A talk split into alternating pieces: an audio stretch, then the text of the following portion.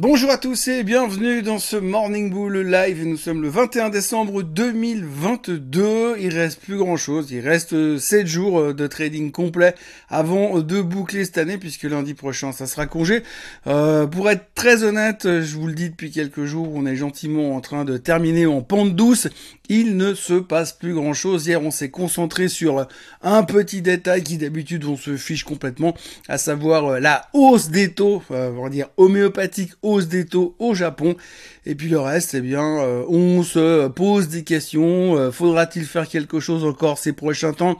Y aura-t-il un Christmas Rally? Ça paraît bien mal emmanché. Même si on va dire qu'hier, les marchés ont moins mal terminé que ces derniers jours.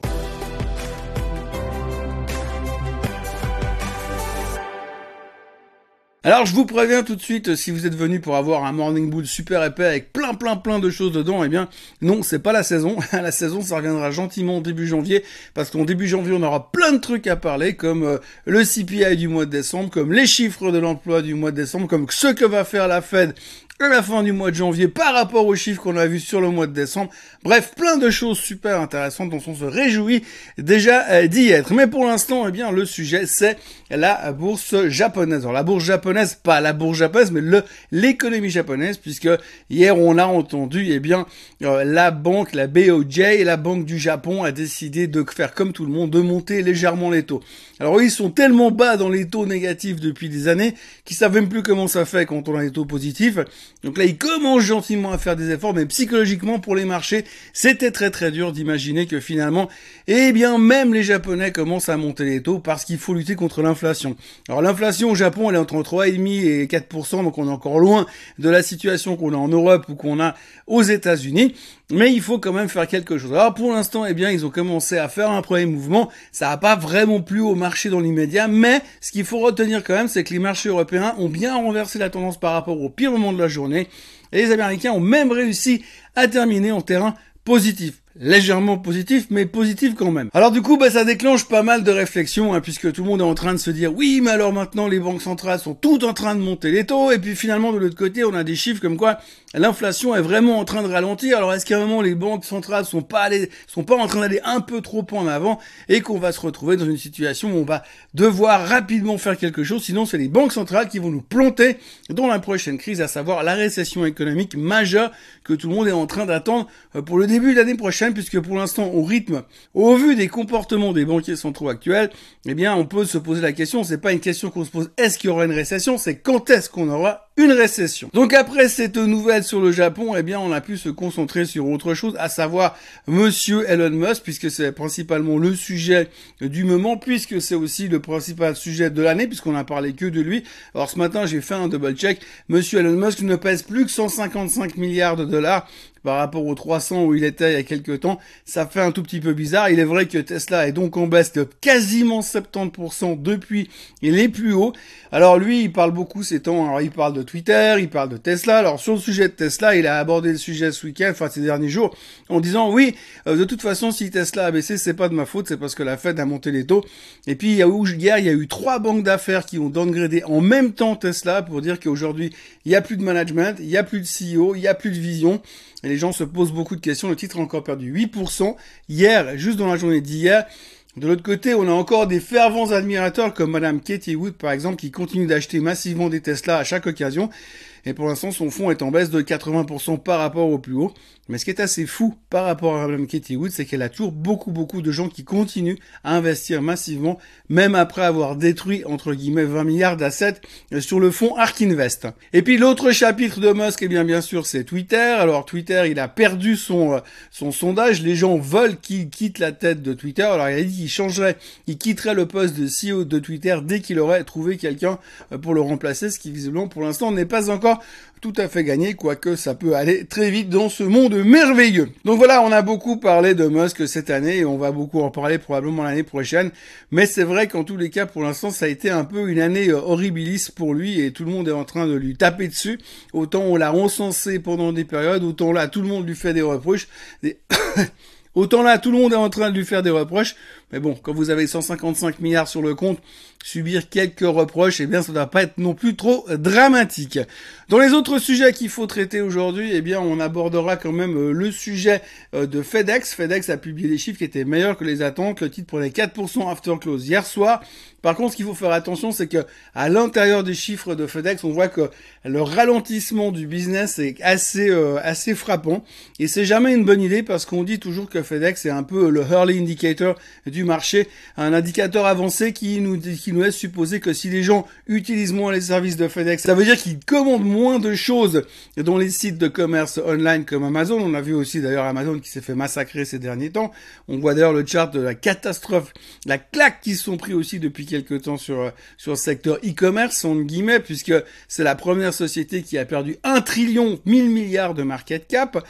Bientôt, bientôt, ce sera le tour de Tesla d'ailleurs, mais enfin, peu importe. Et donc, du coup, les chiffres de FedEx n'étaient pas extraordinaires, enfin, en tout cas au niveau du ralentissement du business, et c'est un signe qui fait peur, ce qui veut dire que les gens vont consommer moins, consomment moins, et ça peut aussi être un signe de ralentissement économique. Donc, méfiance, c'est un peu trompeur, le titre prenait 4% after close hier, mais fondamentalement pour l'économie globale, c'est pas extraordinaire. On a aussi une Nike qui a publié ses chiffres hier soir. Alors, souvenez-vous, le trimestre dernier, Nike a publié des chiffres qui étaient catastrophiques, avec des très très mauvais euh, inventaires, des, inventaires qui étaient beaucoup trop élevés parce qu'ils n'arrivaient pas à se débarrasser d'immenses stocks de baskets. Et eh bien aujourd'hui, les inventaires sont toujours très élevés, mais du coup, les analystes avaient tous révisé leurs attentes vachement à la baisse. Le seul problème, c'est qu'entre deux, eh bien Nike a fait un carton, ils ont pulvérisé les attentes. Et le titre reprenait 12% after close hier soir.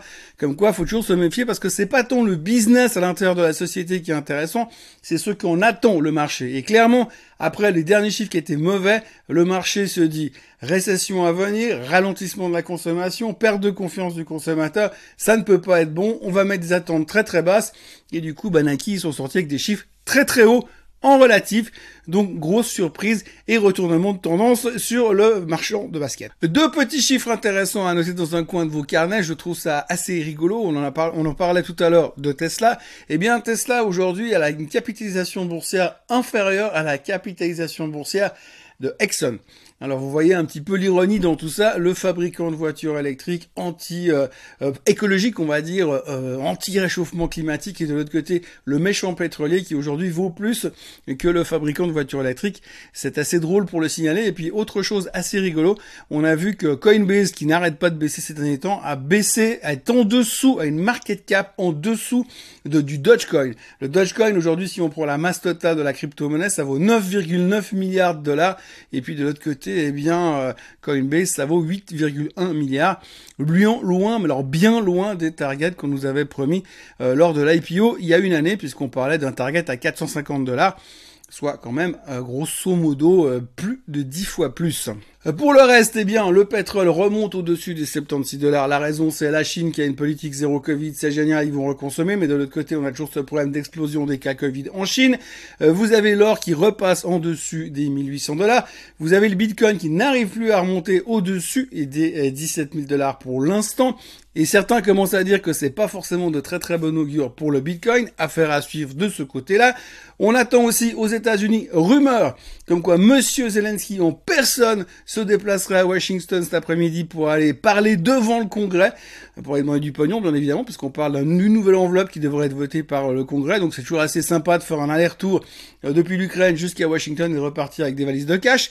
Donc ça, ça sera aussi un sujet à surveiller, ce qui devrait faire énormément plaisir au côté russe, bien évidemment.